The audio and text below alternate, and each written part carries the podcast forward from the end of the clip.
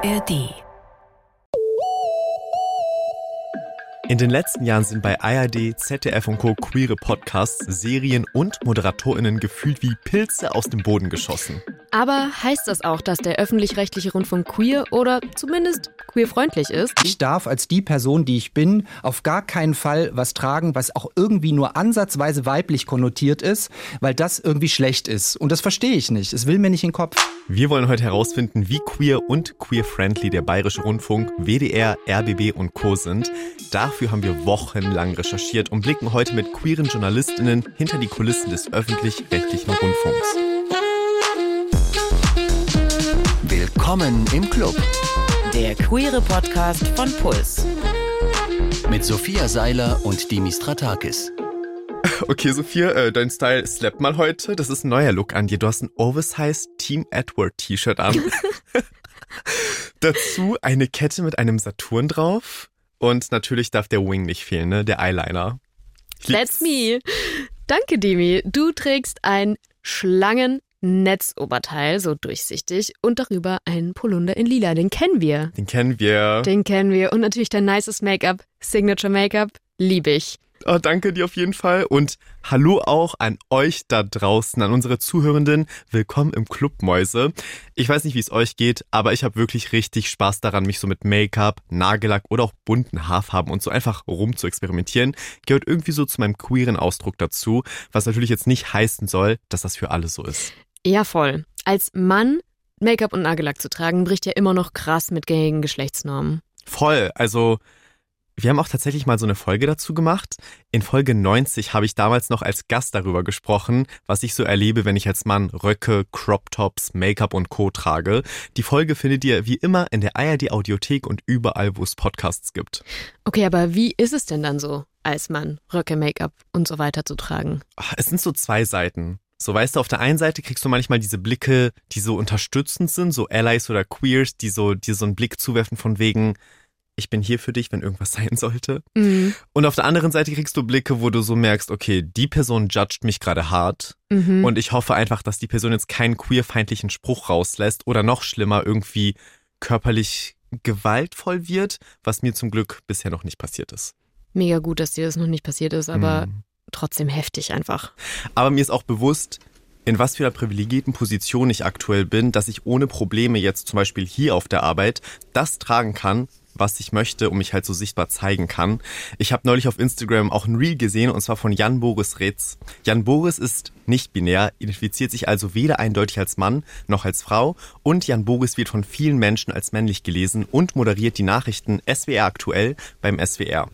SWR steht für Südwestrundfunk, der ist auch Teil der ARD sowie der Bayerische Rundfunk, zu dem wir jetzt ja auch gehören. Voll nice. Ich muss sagen, ich kannte bisher keine nicht-binären NachrichtensprecherInnen. Mein Gott, ja, same, aber das hat sich jetzt geändert und ich bin sehr happy darüber. Damit ihr euch nicht wundert, Jan Boris verwendet alle Pronomen, deswegen wechseln wir auch zwischen er und sie. Auf Instagram hat Jan Boris jedenfalls erzählt, dass sie bisher vor der Kamera bunt Nagellack getragen hätte und SWR aktuell jetzt untersagt hätte, dass NachrichtenmoderatorInnen sichtbar lackierte Nägel tragen dürfen. Das steht in einem Style Guide und den hat SWR aktuell an seine ModeratorInnen rausgegeben. Wenn ein, eine männlich gelesene Person mit bunt lackierten Nägeln Nachrichten moderiert und das von den Inhalten ablenkt, ist das Diskriminierung dieser männlich gelesenen Person mit farbig lackierten Nägeln. Ja, die Begründung von SWR, warum es jetzt diese Regelung gibt, ist, dass das Äußere der ModeratorInnen generell nicht von den Inhalten der Sendung ablenken soll. Ey, ist schon heavy, weil du könntest ja mit deinem Style wahrscheinlich nicht dort arbeiten. Also, ähm, ja, ich müsste, glaube ich, einen großen Teil von mir verstecken, und zwar den Teil, der mir Spaß macht. So weißt du, so meine ganze bunte Seite. Und genau deswegen möchten wir heute selbstkritisch ein paar Fragen auf den Grund gehen. Wie queer und queerfreundlich ist eigentlich der öffentlich-rechtliche Rundfunk, zu dem ja wir mit Willkommen im Club auch gehören? Ist das ein guter Arbeitgeber für uns Queers? Und wie werden wir im Programm dargestellt? Das diskutieren wir mit Jan-Boris Reetz selbst und mit Abby Baheratan, einem nicht-binären Kollegen vom WDR. Hallo ihr beiden, schön, dass ihr da seid. Hi. Hallo. Jan Boris, erstmal zu dir. Wir haben ja jetzt gerade schon von dir erzählt. Ehrlich gesagt war das für uns auch der Aufhänger für diese Folge, um mal so ein bisschen tiefer zu recherchieren. Jetzt interessiert mich direkt als erstes, wie ist die Lage jetzt? Darfst du weiterhin keinen bunten Nagellack tragen?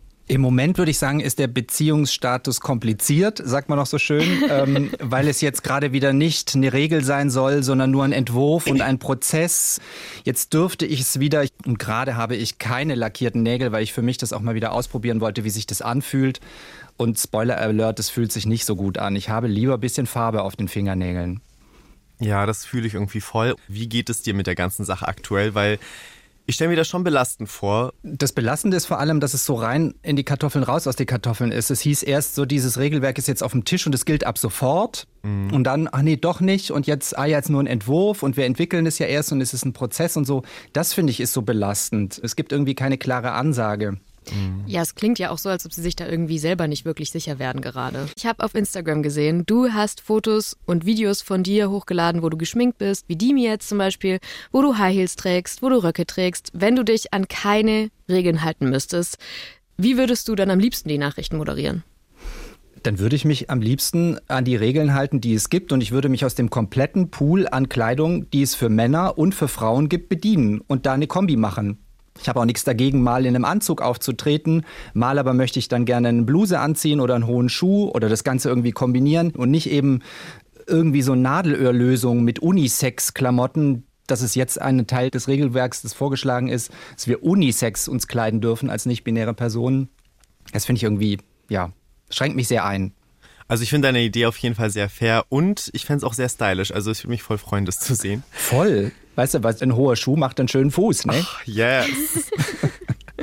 Auf unsere Nachfrage übrigens bezüglich den Style Guides, also den Regelungen, wie ModeratorInnen in der Sendung auftreten dürfen, hat der SWR folgendes geantwortet. Und zwar, dass männlich gelesene Menschen ein Kleid oder feminine Kleidung vor der Kamera tragen, ist derzeit nicht vorgesehen. Wir wissen aus Reaktion, dass sich viele ZuschauerInnen bei Nachrichtensendungen schon von wenigen auffälligen Details der Kleidung oder Accessoires gleichgültig, ob getragen von einem Mann, einer Frau oder einer nicht-binären Person, ablenken lassen, was einer reibungslosen Rezeption der Nachrichteninformation im Wege steht. Deshalb haben wir die Leitlinien, wie beschrieben, ausgestaltet. Wir sehen darin selbstverständlich keinerlei Diskriminierung, denn alle ModeratorInnen müssen sich gleichermaßen daran halten. Jan Boris, Jetzt könnte man ja argumentieren, es ist ja nur Nagellack und außerdem gelten die Regeln ja für alle Geschlechter. Du fühlst dich aber trotzdem diskriminiert, hast du gesagt. Warum? Ich fühle mich diskriminiert, weil es mich in meiner persönlichen Queerness quasi einschränkt. Und man muss sich ja auch grundsätzlich die Frage stellen, was ist queere Sichtbarkeit überhaupt? Das ist ja nicht so einfach zu beantworten andere queere Personen wählen andere Ausdrucksformen. Es ist ja jetzt auch nicht so, okay, queere Menschen haben per se Nagellack auf den Nägeln. Das ist es ja auch nicht. Aber ich habe das für mich so gewählt, dass ich eine queere Sichtbarkeit haben kann, habe ich mir die Nägel lackiert. Und zwar nicht nur im Studio, sondern auch in meinem Alltag. Ähm, und dass man da ohne mit mir zu sprechen, von oben sagt, okay, das geht und das geht nicht an queerer Sichtbarkeit von nicht betroffenen Personen, das finde ich schwierig letztendlich willst du damit ja sowohl auf deiner Arbeit oder auch einfach so im Alltag ein kleines Statement setzen, so eine kleine Veränderung irgendwie ankurbeln. Und ich glaube schon, dass es Leuten, die zuschauen, langfristig helfen würde, das auch im Fernsehen mal zu sehen, so okay, eine, eine nicht-binäre Person trägt jetzt Nagellack und ist da irgendwie represented. Abby, siehst du das auch so wie Jan Boris? Wie ist es bei dir? Ich habe das Gefühl, es geht gar nicht so wirklich um den Nagellack, weil ähm, gerade bei Jan Boris jetzt zum Beispiel, Nagellack ist noch das, was am wenigsten auffällt, finde ich. Und ich finde es halt einfach komisch, weil Frauen oder weiblich gelesene Leute bisher immer Nagellack auch tragen konnten, das nie ein Thema war, der auch knallrot sein konnte oder schwarz oder lila oder keine Ahnung. Und jetzt kommt so eine, so eine Regelung irgendwie gefühlt aus dem Nichts und betrifft im Endeffekt sichtbar, korrigiert mich, wenn es anders ist, gerade nur die nicht-binäre Person, die vor der Kamera ist. Und bei den Frauen, die können halt weiter ihre Röcke und ihre Kleider tragen, wie sie es sowieso gemacht haben. Nur Jan Boris kann keine Kleider oder Röcke tragen oder soll es erstmal nicht, weil das komisch aussehen soll oder so. Und das, das finde ich halt einfach suspekt. Also mhm. für mich ist das irgendwie so der Punkt, wo ich denke, hm, es geht's hier wirklich um Nachrichten und nicht abgelenkt sein oder geht's hier einfach darum, äh, ein bestimmtes Bild nach außen zu tragen?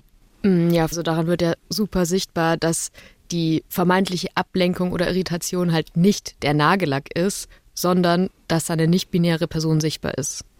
Eine Moderationskollegin, als wir den ähm, Entwurf vorgestellt bekommen haben, hat das sehr gut auf den Punkt gebracht. Da sagte sie, wenn sie ein dezentes dunkelblaues Kleid in dem Nachrichtenstudio anhaben würde, würde sich niemand daran stören. Wenn Jan Boris dasselbe dunkelblaue Kleid anhat, dann mhm. lenkt das ab. Und ich finde, das bringt es ganz gut auf den Punkt. Das ist auch die Diskriminierung schlussendlich. Mhm. Ich darf als die Person, die ich bin, auf gar keinen Fall was tragen, was auch irgendwie nur ansatzweise weiblich konnotiert ist, weil das irgendwie schlecht ist. Und das verstehe ich nicht. Es will mir nicht in den Kopf. Mhm. Genau diese Fragen, also dürfte ein männlich gelesener Host vor der Kamera ein Kleid tragen? Gibt es feste Style-Regeln, was ModeratorInnen vor der Kamera tragen dürfen? Das haben wir nicht nur den SWR gefragt, sondern richtig, richtig viele Mails rausgeschickt und zwar an alle anderen Landesrundfunkanstalten, inklusive unserem eigenen Arbeitgeber, dem Bayerischen Rundfunk und auch an das ZDF, das ja auch zum öffentlich-rechtlichen Rundfunk gehört. Das Ergebnis keine andere öffentlich-rechtliche Rundfunkanstalt hat explizit gesagt, dass es männlich gelesenen Moderatorinnen verboten sei, ein Kleid vor der Kamera zu tragen. Eine feste Kleiderordnung gibt es auch nicht. Die Moderatorinnen entscheiden entweder selbst, welches Outfit sie tragen wollen, oder werden dabei von so Styleberaterinnen und der Redaktion unterstützt. Manche Rundfunkanstalten haben darauf verwiesen, dass die Outfits und Accessoires sowohl zur jeweiligen Sendung passen müssen, als auch zur Moderatorin selbst. Das ZDF sagt aber auch, die Hosts müssen sich so kleiden, dass ihr Äußeres nicht von den Inhalten ablenkt. News-ModeratorInnen zum Beispiel, Zitat, seriös und verbindlich. Guck mal, ich bin ehrlich. Für mich klingt das alles sehr vage. Die Frage, die ich mir jetzt stelle, ist so, kam es bei anderen Rundfunkanstalten vielleicht einfach noch nicht zu dieser Situation, dass sich ModeratorInnen und die Redaktion uneinig waren, weil es irgendwie keine queeren ModeratorInnen oder andere ModeratorInnen gibt, die in ihrem Erscheinungsbild von den traditionellen Rollenbildern von Mann und Frau irgendwie abweichen. Bin ich mir sicher, dass das so ist. Wie sieht es denn generell um die queere Sichtbarkeit vor der Kamera im Öffentlich-Rechtlichen aus? Also wie ist da deine Einschätzung, Abby? Ich finde, dass queere Sichtbarkeit möglich ist, wenn sie in Heteronormativität passt. Ähm, bedeutet, wenn jemand schwul oder lesbisch ist, aber cis, dann kann man es zeigen, kein Problem. Aber sobald äh, Nicht-Binarität, Trans oder so Thema ist und noch kein gewisser Fame dazu kommt, würde ich jetzt auch mal sagen, mhm. ist das, glaube ich, ein Problem. Und ähm, wahrscheinlich gibt's auch deswegen noch nicht so viele Leute, die wirklich vor der Kamera auch in älteren Programmen oder auch in jüngeren Programmen wirklich äh, vorkommen. Ich glaube, dass die Faktoren super wichtig sind, die du genannt hast. Also einmal irgendwie so das Prestige, das die Person mitbringt, dann wie cis-normativ sie ist, aber auch in was für einem Format man halt stattfindet. Mhm. Also queere Sichtbarkeit ist oft halt da möglich, wo sie vermarktet wird. Also hier, wir sind ja bei einem queeren Podcast. Mhm. Fair. Ja, und ich habe oft das Gefühl, dass es irgendwie so einen Pool gibt an bestimmten queeren Leuten und die werden halt einfach immer gebucht. Ja. So diese fünf Leute und die werden dann halt in den Talkshows eingeladen und so und die stehen dann so für die ganze Community. Und es ist cool, dass sie die Möglichkeit bekommen, aber ich denke mir so, das Spektrum ist halt noch um einiges größer. Mhm. Das ist ja tatsächlich in allen Bereichen, wenn wir äh, auf Vielfalt gucken so. Und das meine ich halt mit Fame. Also Leute, die halt viele FollowerInnen haben und also ich denke mir immer im Hinterkopf, jetzt mal ganz überspitzt gesagt, wer seine Community nicht gegen den Arbeitgeber oder die Arbeitgeberin da irgendwie aufhetzen könnte, in Anführungsstrichen, hat halt schlechtere Karten. Wir haben übrigens auch bei ARD und ZDF nachgefragt, ob sie uns sagen können, wie viele als queer geoutete Menschen bei ihnen zum Beispiel als Radio- oder TV-ModeratorInnen arbeiten, also eben das Gesicht einer Sendung oder eines ganzen Formats sind. Aber ja, das konnten sie uns nicht beantworten, weil das natürlich auch eine Info ist, die nicht offiziell erhoben wird. Und das ist ja auch gut so, weil es ist ja auch eine super private Info, die grundsätzlich niemanden was angeht. Und es wird ja auch nicht erhoben, wie viele Hosts nicht queer sind. Daher ist es schwer, das an konkreten Zahlen festzumachen. Also würde ich sagen, halten wir an dieser Stelle mal fest. Beim SWR ist eine feste Kleiderordnung geplant. Bei den einzelnen Rundfunkanstalten der ARD, beim ZDF und beim Deutschlandradio aber nicht. Ob sich im Zweifel aber queere ModeratorInnen tatsächlich so anziehen und stylen können, wie sie wollen, das wissen wir nicht.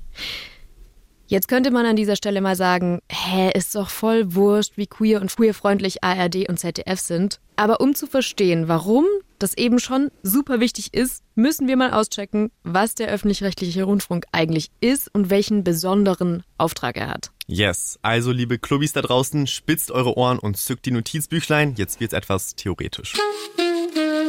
Kurz und knapp, in Deutschland gibt es zwei verschiedene Arten von Rundfunk. Den öffentlich-rechtlichen Rundfunk, also die ARD. Dazu gehören zum Beispiel auch wir als Bayerischer Rundfunk, das ZDF und das Deutschlandradio. Und den privaten Rundfunk, zum Beispiel RTL, Pro7 und Sat1. Der Unterschied ist, die öffentlich-rechtlichen Sender wie wir werden hauptsächlich von den BürgerInnen durch den Rundfunkbeitrag finanziert.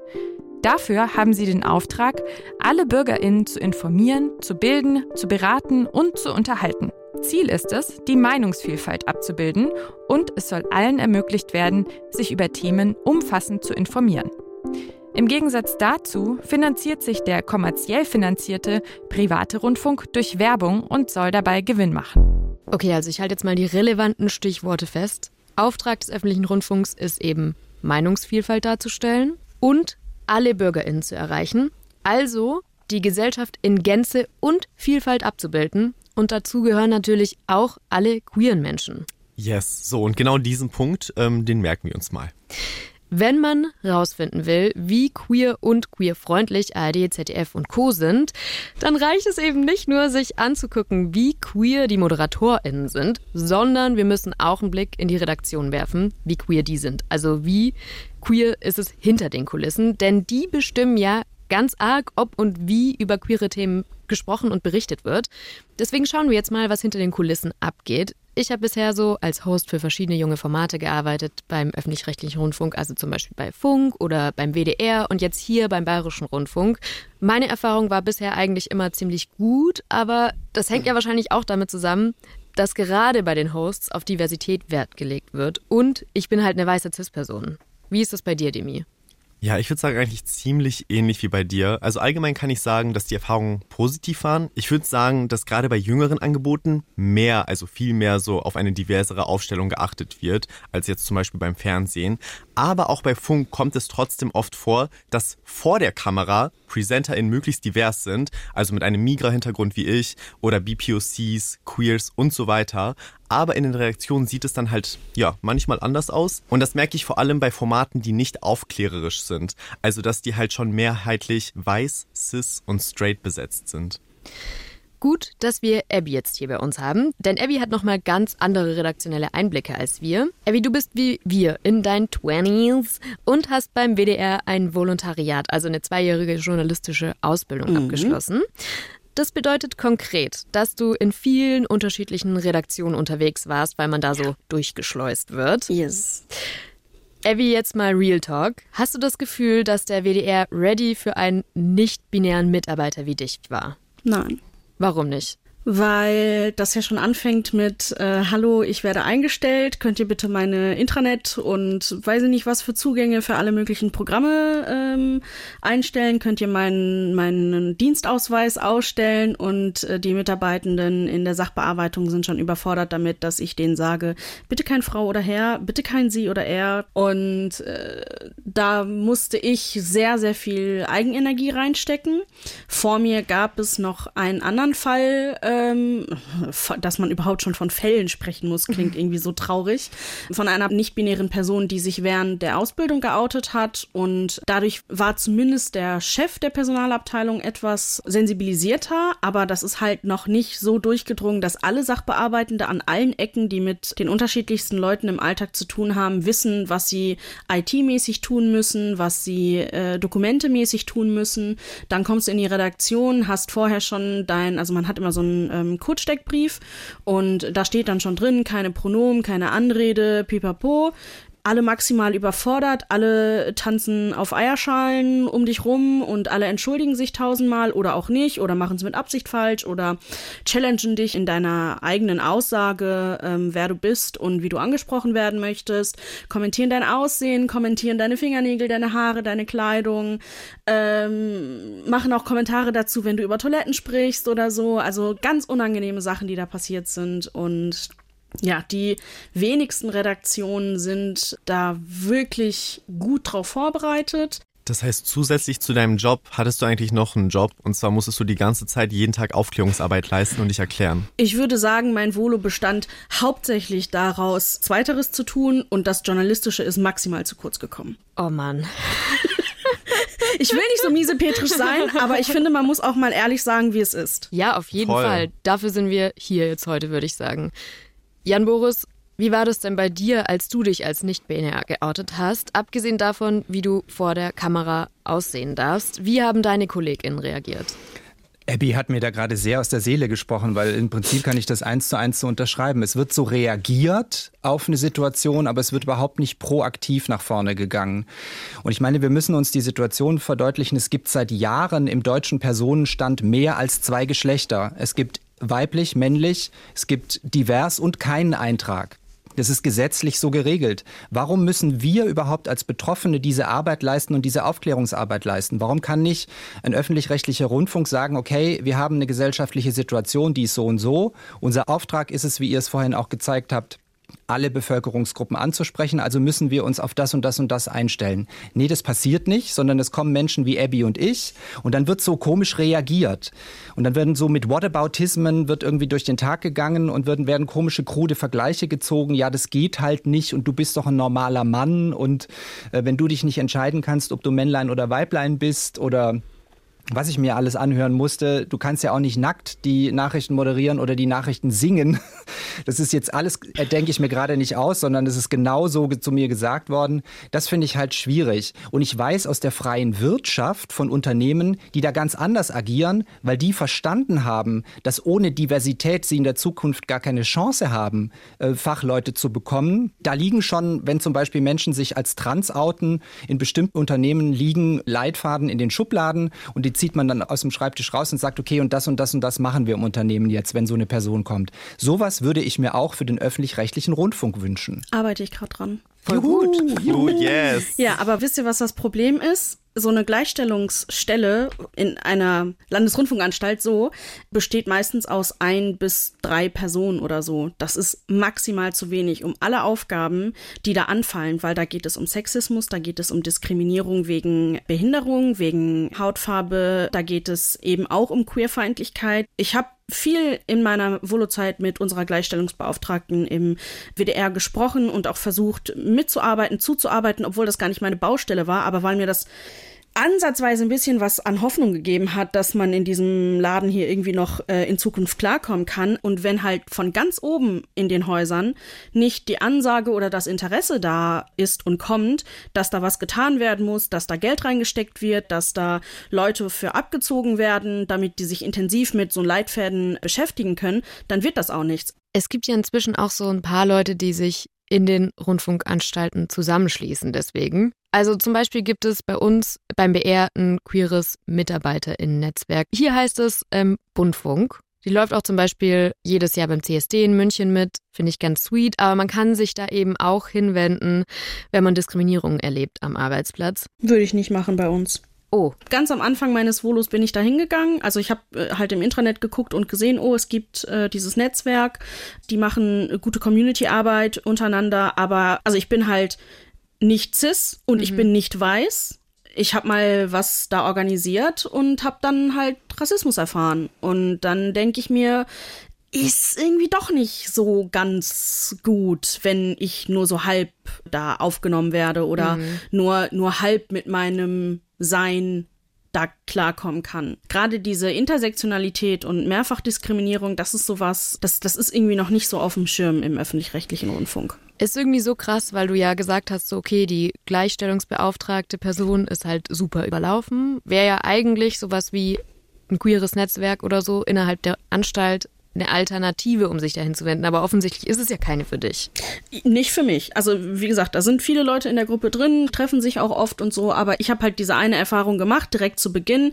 Und deswegen war das für mich dann so eine Sache, wo ich dachte, nee. Ja, krass, dass es sogar so eine Baustelle gibt im eigenen Safer Space am Arbeitsplatz, der eigentlich so ein Rückzugsort sein soll. Ich weiß jetzt nicht, wie es bei euch ist. Bei uns ist es so, dass unsere queere Gruppe, also der Bundfunk, immer die Gruppe ist, die auch zum Pride Month die Pride-Flagge so vor dem BR-Gebäude aufhängt. Und wir haben dazu auch mit dem Gründer von der Bundfunkgruppe gesprochen, und zwar mit Wilmo Schweres.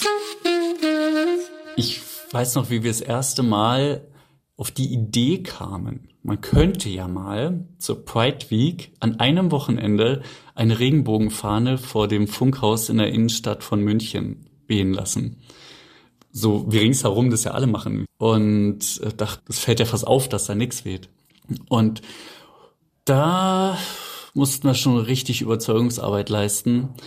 Aber muss auch sagen, dass in den letzten Jahren ähm, es Veränderungen in der Geschäftsleitung gab. Da gibt es eine neue Haltung, eine sehr offene Haltung, wie wir es merken. Mussten in der Vergangenheit jedes Mal, wenn die, wenn wir wollten, dass eine die Fahne weht, das extra beantragen über die Geschäftsleitung, dann wurde es diskutiert und dann ähm, kam da die Antwort und jetzt äh, ist es eher so, dass wir die Mail kriegen aus der Geschäftsleitung, ja, sie bräuchten dann die Fahne an dem und dem Tag, weil sie da äh, möchten, dass zum Eiderhobbit im Mai die Fahne eben äh, vor dem Funkhaus weht. Und ich meine, wir wissen auch, wo wir herkommen. Es ist ein 70 Jahre altes Unternehmen. Es ist ein sehr in der Öffentlichkeit stehendes Unternehmen und wissen halt, dass die Dinge eben, so wie es sich in der Gesellschaft verändert, eben Zeit brauchen. Und wir gehen da mit einer gewissen Geduld dran und äh, freuen uns über die Erfolge, lassen uns aber auch nicht abwimmeln. Kurz nochmal ergänzend, der Eider Hobbit ist der internationale Tag gegen Queerfeindlichkeit. Yes, noch ein kleiner Fact. Ähm, nicht nur der BR hisst die Regenbogenflagge zum Pride Month, bis auf den MDR RBB, Radio Bremen und Deutschlandradio zeigen alle Landesrundfunkanstalten regelmäßig die Pride-Flagge in irgendeiner Form. Aber ja, Radio Bremen ähm, hat jetzt auch keinen Fahnenmast. ähm, das junge Programm vom WDR, 1 Live, hatte letztes Jahr 2023 sogar erstmals einen eigenen Wagen beim CSD in Köln. Was macht es denn mit euch so als queeren Mitarbeitenden, wenn ihr die Regenbogenflagge an eurem Arbeitsplatz zum Beispiel im Wind flattern seht? Ich finde es pretentious. Nach, also nach dem, was ich halt gerade erzählt habe, muss ich sagen, schönes Zeichen, äh, mhm. aber es ist mehr nach, mehr nach außen gerichtet, als dass da wirklich dran gearbeitet ist. Und das frustriert ein bisschen. Eins Live ist jetzt natürlich noch, äh, also junger, junger Sender noch am besten dabei, was halt das wirklich Verstehen von Antidiskriminierung und so angeht. Aber im Endeffekt ist 1 Live halt auch im Haus WDR angedockt und steht unter den gleichen Regeln etc. pp. Und äh, wenn da halt sich nicht viel tut, dann ist es am Ende des Tages halt auch Rainbow Washing, finde ich ich will es jetzt nicht ganz klein reden, weil wie euer Beispiel da vom Bundfunk auch irgendwie gezeigt hat, es war ja schon auch für Generationen vor uns ein Kampf, dass überhaupt die Regenbogenfahnen vor den Funkhäusern wehen. Insofern mhm. finde ich es an sich schon wichtig. Aber mhm. es zeigt halt auch wieder irgendwie, wie lange sowas dauert, dass überhaupt sowas umgesetzt wird. Das, das ist halt so ein altes Dampfschiff, was da so fährt, der öffentlich-rechtliche Rundfunk. Aber mir reichen halt Fahnen nicht mehr. Wenn ich eine Fahne aufhänge und gleichzeitig sage, äh, Menschen in den Nachrichtenstudios dürfen aber keine lackierten Nägel mehr tragen, dann ist das für mich irgendwie bigott. Ich kann mhm. es nicht anders sagen. Ich, man predigt das eine und macht das andere. Und es geht nicht, finde ich. Es gibt auch eine weitere Frage, die ich mir schon so vor dieser Folge gestellt habe. Und zwar, was die Rundfunkanstalten generell so machen, damit sie halt diverser werden. Also insbesondere jetzt natürlich in Bezug auf Queerness, weil das auch unser heutiges Thema ist. Wir haben gerade schon ja zum Beispiel über den Bundfunk gesprochen, aber es gibt noch ein paar andere Sachen, die so passiert sind in den letzten Jahren. Zum Beispiel haben alle die Charta der Vielfalt unterschrieben. Das ist so eine Selbstverpflichtung, mit der Unternehmen versprechen, dass sie sich dafür einsetzen, dass Mitarbeitende an ihrem Arbeitsplatz nicht diskriminiert werden, unabhängig von Religion, Sexualität oder Herkunft. Das finde ich natürlich ganz cool. Der NDR hat zum Beispiel zusätzlich noch eine Broschüre mit Ideen für gendergerechte Bildsprache rausgebracht. Also, dass zum Beispiel bei Fernsehbeiträgen über den CSD nicht immer nur Klischeebilder von Drag Queens verwendet werden. Ja, und viele Rundfunkanstalten haben außerdem ja noch Diversity-Beiräte oder auch AGs. Die sollen halt für mehr Vielfalt im Personal, Programm und auch letztendlich im Publikum sorgen. Also gefühlt ist man schon ein bisschen bemüht inzwischen bei den öffentlich-rechtlichen mehr Queerness reinzubringen. Oder wie seht ihr das, Abby und Jan Boris? Für mich war das Ganze ein bisschen so der Stein des Anstoßes, dass unser Intendant Kai Knifke irgendwann vor drei Jahren in einem öffentlichen Insta-Post äh, VolontärInnen der Zukunft aufgerufen hat, wir brauchen auch Menschen mit Migrationsgeschichte, wir brauchen POC, und wir brauchen queere Personen. Das sei, sagte er, gerade nicht unsere Stärke. Und ich als alte Kuh, die schon dabei ist, saß vor diesem Video und dachte so, okay, für irgendwann in the future ist dann queere Sichtbarkeit okay, aber was ist denn mit mir? Ich bin doch da und ich darf nicht die Person sein, die ich möchte. Ich stehe in der Ecke mit dem Kopf zur Wand und wenn man mir auf die Schulter tippt und sagt, so, jetzt darfst du, dann darf ich oder wie? Das war für mich so der ganze Stein, der es ins Rollen gebracht hat. Boah, finde ich so krass, dass du das so formulierst. Stimmt auch. Was ich auch problematisch sehe, ist halt so dieses, ähm, dieses alles auf die VolontärInnen abzuwälzen. Ihr müsst jetzt divers sein, ihr bringt jetzt die Diversität hier rein und dann ist man im Haus und wird dabei in dieser Volo-Zeit eigentlich zermürbt, weil man überall nur gegen Wände rennt. Ich möchte gern die Person sein, die ich bin und keine Kompromisse machen müssen zu dem, was ich bin. Ich kann Kompromisse machen zu vielen Dingen, aber nicht zu meiner Identität, zu meiner geschlechtlichen. Safe. Bei der Frage, wie queer und wie queerfreundlich jetzt der öffentlich-rechtliche Rundfunk ist, muss man sich natürlich auch gleichzeitig angucken, wie queer ist überhaupt das Programm. Deshalb wollen wir von den einzelnen Rundfunkanstalten unter anderem wissen, wie viel dezidiert queere Formate habt ihr eigentlich und wie viele Beiträge mit queeren Inhalten wurden 2022 veröffentlicht. So, und zusammenfassend kann man sagen, warte, mein Zettel, ah, keine Ahnung. das wird nämlich von keiner Landesrundfunkanstalt erfasst. Alle haben uns aber gesagt, dass sexuelle und geschlechtliche Vielfalt selbstverständlich im Programm vorkommt, fester Bestandteil der Berichterstattung sind und uns auch einige Beispiele dafür geschickt. Und tatsächlich gibt es auch eine Handvoll dezidiert queere Formate, wie zum Beispiel auch unseren queeren Podcast Willkommen im Club. Welche kennt ihr denn, Abby und Jan Boris? Dann fällt mir ein Sputnik Pride mit dem Robin Solf. Queer Crimes Podcast Queer ist ja Crimes. jetzt neu. Riccardo Simonetti, der hatte doch im ZDF ah, diese ja. Make-up-Geschichte. Oh, ähm, hier, Wohnung 17, ich weiß nicht, Bettina Was? Böttinger auf jeden Fall. Die hat ja einen Podcast, wo sie immer mit auch queeren Leuten aus der Medienbranche oder also bekannten Leuten Interviews führt. Aber es ist doch schon interessant, wie viele queere Menschen sitzen hier jetzt am Mikrofon und wir müssen wirklich, äh, warte mal, äh, wo, äh, genau. äh, äh, weißt du, ja. finde ja. den Fehler. Also gerade, wer soll es wissen, wenn nicht wir, ja. die wahrscheinlich noch einen sehr guten Einblick in die Branche haben. Und ich fand es auch spannend, wie auffällig ist, dass so viele Formate davon Podcasts sind. Also wir haben noch mhm. zum Beispiel den Barbecue-Podcast von oh, Cosmo, der ist von Radio Bremen und WDR. Die sind auch super, ja. Mhm. Die haben ja auch alleine gestartet und sind dann in den WDR gekommen. Ja. Das, das ist ja auch wieder so dieses, ach, wir nehmen was, was es schon gibt, statt selber mhm. Hirnschmalz da rein zu investieren. Was vielleicht, was wir noch vergessen haben, in all unseren Aufzählungen sind, dass es auch zum Beispiel fiktionale queere Formate gibt, wie jetzt mhm. zum Beispiel Loving Her, das ist so eine äh, lesbische ZDF-Serie, oder queere Filmreihen in der ARD-Mediathek. Und dann gibt es natürlich auch noch so Formate, die jetzt nicht explizit queer sind, aber schon überwiegend Diversität behandeln. Also unter anderem das Funkformat auf Klo, wo ich auch mit am Stissel bin, oder auch das Format Glanz und Natur. Wir haben uns an der Stelle gefragt, wie das Ganze ein Fachverband für queere Menschen einschätzt und haben deswegen Kerstin Toast Pressesprecherin vom LSVD, also dem Deutschen Lesben- und Schwulenverband, gefragt. Wir betrachten den öffentlich-rechtlichen Rundfunk bezüglich der Berichterstattung über LSBTIQ-Themen im Vergleich zu den privaten Medien tatsächlich als überdurchschnittlich gut. Wir sehen, dass er weniger reißerisch ist und weniger Hass eine Bühne gibt. Wir sehen auch, dass es immer mehr, vor allen Dingen junge, queere Formate gibt, wie Willkommen im Club. Aber es gibt nicht nur explizit mehr queere Programme, sondern auch Standardformate wie beispielsweise beim Deutschlandfunk Nova eine Stunde Liebe, also ein Podcast über Liebe, Dating und Sex, dass da Queerness ganz selbstverständlich drin vorkommt. Wir sehen tatsächlich, dass wir viel Kontakt mit dem öffentlich-rechtlichen haben. Sie schätzen unsere Kompetenz und melden sich beispielsweise auch oft kurz vor Sendungen, wenn irgendwie nochmal Begriffsdefinitionen geklärt werden sollen.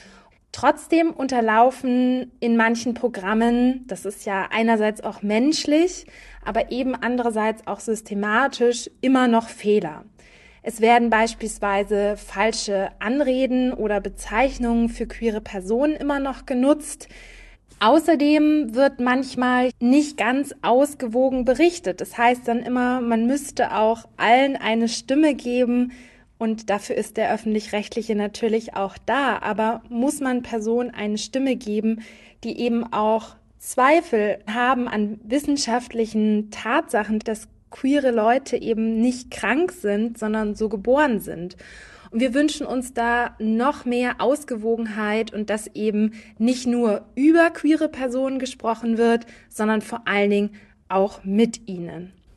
Yes, Alter, der letzte Punkt war's. Voll. Also ich weiß nicht, war jetzt wirklich äh, ganz schön viel, was Kerstin damit reingebracht hat. Aber es freut mich voll zu hören, also dass zumindest die Rundfunkanstalten auf sie zukommen, wenn es halt auch so um Definitionssachen geht. I'm glad to hear, dass das hier passiert. Eigentlich müssen wir jetzt an dieser Stelle auch noch über die Rundfunkräte sprechen. Die kontrollieren nämlich den öffentlich-rechtlichen Rundfunk. Das würde aber diese Folge so krass sprengen. Deswegen erzählen wir euch das und wie sich das auf die Berichterstattung über queere Menschen auswirkt in einem Reel auf unserem Instagram-Account at Willkommen im Club. Also schaltet gerne dort ein. Wenn man jetzt rausfinden will, wie queerfreundlich der öffentlich-rechtliche Rundfunk ist, dann kommt man leider Gottes an einem Thema nicht vorbei. Geschlechtergerechte Sprache. Gesellschaftlich wird Gendern extrem viel diskutiert. Und auch im öffentlich-rechtlichen Rundfunk ist es wirklich ein Gesprächsthema. Ja, das war zum Beispiel hier im BR so 2021 rum. Da gab es für eine Zeit ein Genderverbot. Das wurde halt eingeführt in den allermeisten Redaktionen. Und der Genderstern durfte dann weder geschrieben noch ausgesprochen werden. Willkommen im Club war davon zum Glück ausgenommen. Aber Leute, ich kann euch sagen, hier im Haus, da gab es eine richtig heftige Diskussion, hat man mir erzählt. Das war halt vor meiner Zeit, aber I love the tea. Manche RadiomoderatorInnen haben angeblich sogar gedroht, nicht mehr zu moderieren, weil sie das als Eingriff in ihre journalistische Freiheit gesehen haben. Das Verbot wurde dann auch ziemlich schnell wieder abgesägt und heute gilt im Bayerischen Rundfunk, dass eigentlich jede Redaktion so für sich entscheiden kann, ja, wie sie mit dem Gendern umgehen wollen. Macht ja auch voll Sinn, weil wir zum Beispiel hier bei Willkommen im Club haben ja auch eine völlig andere Zielgruppe als zum Beispiel irgendwelche BR-Heimatsformate. So ist es jetzt bei uns, aber wie ist es bei euch im SWR und im WDR geregelt, Jan Boris und Abby? Im SWR ist es so geregelt, dass es einen Leitfaden für eine gendersensible Sprache gibt und das ist dann ein bisschen aufgeteilt auf die Redaktionen. Wir bei SWR aktuell, also in den Nachrichten, in den Landesnachrichten, dürfen Gendersternchen nicht sprechen und wir sind angehalten, Formulierungen zu finden, die eben kein generisches Maskulinum sind, sondern dann irgendwie das Umschreiben. Beispiel ist mit einem Relativsatz statt Autofahrer, die mit dem Auto unterwegs sind, zu sagen. Mhm. Am Ende des Tages macht es aber niemand, außer mhm. mir. Also ist, generisches Maskulinum ist in jeder Meldung mehrfach drin und es ist den KollegInnen in der Redaktion, würde ich jetzt mal gelinde sagen, auch egal. Es nervt auch irgendwie, habe ich den Eindruck. Krass. Voll. Äh, Sehe ich bei mir auch so. Also wir haben auch so einen Leitfaden. Welche Lösung würdet ihr euch denn wünschen? Ich würde mir wünschen, dass es den Leuten freigestellt wird, wie sie es benutzen und dass es dann die, die es authentisch nutzen möchten, Freundinnen, Lehrerinnen und so zu sagen, dass die das tun und jemand, der es nicht möchte, lässt es halt. Wenn man zu was zwingt oder was verbietet, das halte ich immer für den falschen Weg. Ich halte es vor allem auch so ein bisschen für eine Scheindebatte. Die Leute, die es machen wollen, die werden das machen und die, die es nicht machen wollen, die werden es auch nicht machen. Äh, ich spreche jetzt im Prinzip zwei Sprachen. Die eine Sprache, die ich im Nachrichtenstudio spreche und die andere Sprache, die ich in meiner Freizeit spreche. Es ist doch auch, kann doch auch nicht Sinn und Zweck des Ganzen sein. Mhm. Also so wie das bei uns und bei euch beim SWR und WDR geregelt ist, ist es übrigens bei allen Rundfunkanstalten geregelt. Also es gibt keine einheitliche Vorgabe zum Gendern, höchstens Empfehlungen und die einzelnen Redaktionen entscheiden dann eben für sich selbst. Wir haben jetzt echt krass viel darüber gesprochen, was gerade so Sache ist, welche queeren Inhalte es gibt, wie wir uns als queere MitarbeiterInnen im öffentlich-rechtlichen Rundfunk so fühlen und was der öffentlich-rechtliche Rundfunk schon alles so ja für die Diversität gemacht hat. Im Gespräch ist aber auch deutlich geworden, dass euch das Ganze nicht genug ist.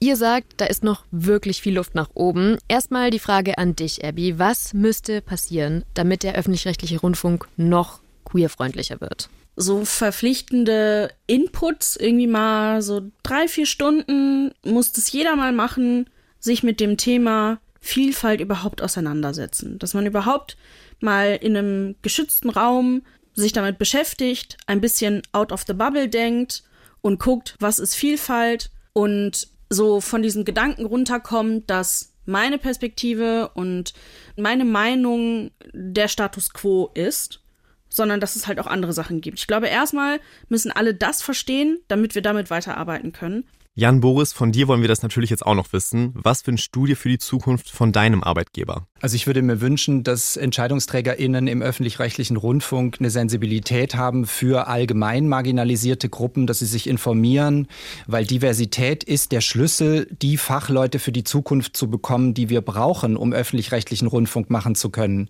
Wir sind noch in der Situation, dass weiße cis-hetero-AkademikerInnen äh, hier die Mehrheit sind, aber das ändert sich. Und da muss, wenn wir Programm für alle Bevölkerungsgruppen machen sollen, auch in der Zukunft, muss sich was bewegen. Mm, ich finde, das sind auf jeden Fall wichtige Punkte, die ihr angesprochen habt.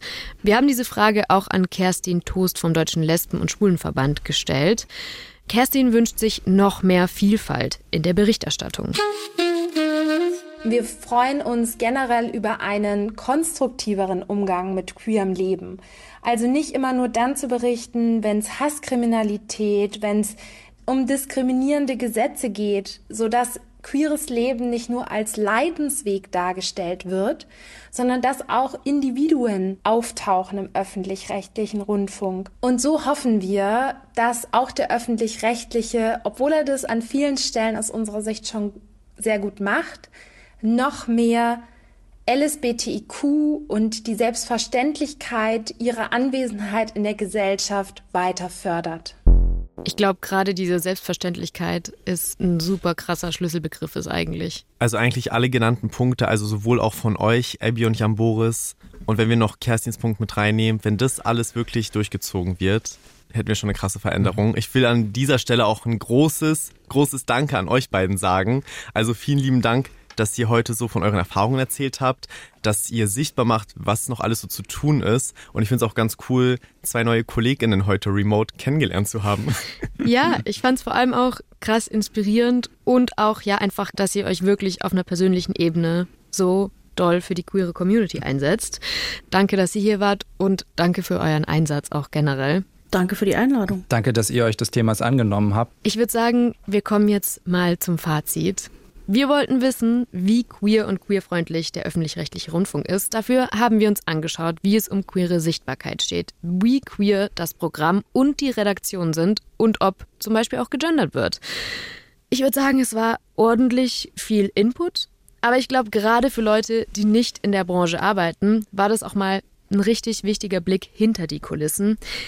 Ich nehme mit, es bewegt sich schon einiges in Sachen Queerfreundlichkeit beim öffentlich-rechtlichen, aber es wäre auch wirklich noch viel zu tun und es ist noch viel zu tun. Safe. Und ich glaube, wir sollten hier auch nochmal explizit sagen, dass der öffentlich-rechtliche Rundfunk vor allem Nachholbedarf hat, wenn es um das Geschlechterverständnis jenseits von binär Mann oder Frau geht. Ich will natürlich nichts entschuldigen, aber ich glaube, hier gibt es noch sehr viel Unwissenheit und natürlich auch Vorurteile. Und im Grunde ist es auch ein Spiegel der Gesellschaft. Wir sind weit davon entfernt, dass gesellschaftlich gesehen nicht-binäre oder Transpersonen Akzeptanz erfahren. Und das ist dann halt auch im Arbeitsplatz so. Absolut. Und natürlich haben auch homo- und bisexuelle Menschen wie wir weiterhin mit Queerfeindlichkeit zu tun, aber Unsere Existenz stößt nicht in dem Ausmaß auf Irritation oder Widerstand im öffentlich-rechtlichen Rundfunk. Das wundert jetzt einen nicht, weil warum sollte der öffentlich-rechtliche Rundfunk ausgenommen sein von gesamtgesellschaftlichen Tendenzen in Deutschland? Ja, so ist es. Ja. Wow. Puh. Das Puh. war eine krasse, lehrreiche Folge mit so viel Input, aber ich fühle mich irgendwie bestärkt. Ich finde es gut, dass du dich bestärkt fühlst, weil ich denke mir gerade, fucking hell, wir haben so viel zu tun. Ja, das auch, aber ich habe jetzt so ein bisschen so einen Spark an Hoffnung. Sehr gut. Ja. Ja, dann ich hoffe, ich der sagen, hält an. dann gehen wir doch mit diesem Spark nach Hause. Yes, wir geben euch den Spark auch zu euch nach Hause, Leute. Vielen lieben Dank fürs Zuhören und wir hören uns nächste Woche Mittwoch wieder, wenn es wieder heißt Willkommen im Club. Tschüssi. Ciao. Redaktion Melina Seiler, Mila Hahner, Alex Reinsberg. Produktion Christoph Tampe. Sounddesign Benedikt Wiesmeier, Enno Rangnick. Grafik Christopher Roos von Rosen, Max Fesel, Vera Johansen, Felix Schweigert und Veronika Grenzebach. Puls. Zum Schluss noch ein Podcast-Tipp. Was soll ich als Mann tun, wenn eine Frau in meiner Gegenwart sexuell belästigt wird? Warum wird Sex besser, wenn sich PartnerInnen den Haushalt teilen? Und warum kann das Patriarchat krank machen? Johanna Fröhlich-Zapata ist Beraterin für Alltagsfeminismus und hat Lösungsideen. Jede Woche hören wir in ein reales Beratungsgespräch aus ihrer Praxis rein. Zusammen mit Journalistin Sonja Koppitz liefert sie hilfreiche Tipps und Tricks, die zeigen, faires Zusammenleben ist möglich. Außerdem gibt es Trainingseinheiten und interessante gesellschaftliche Hintergründe. Ein Coaching-Podcast, der den Blick für die alltäglichen Ungerechtigkeiten schärft. Jede Folge a 30 Minuten, immer dienstags.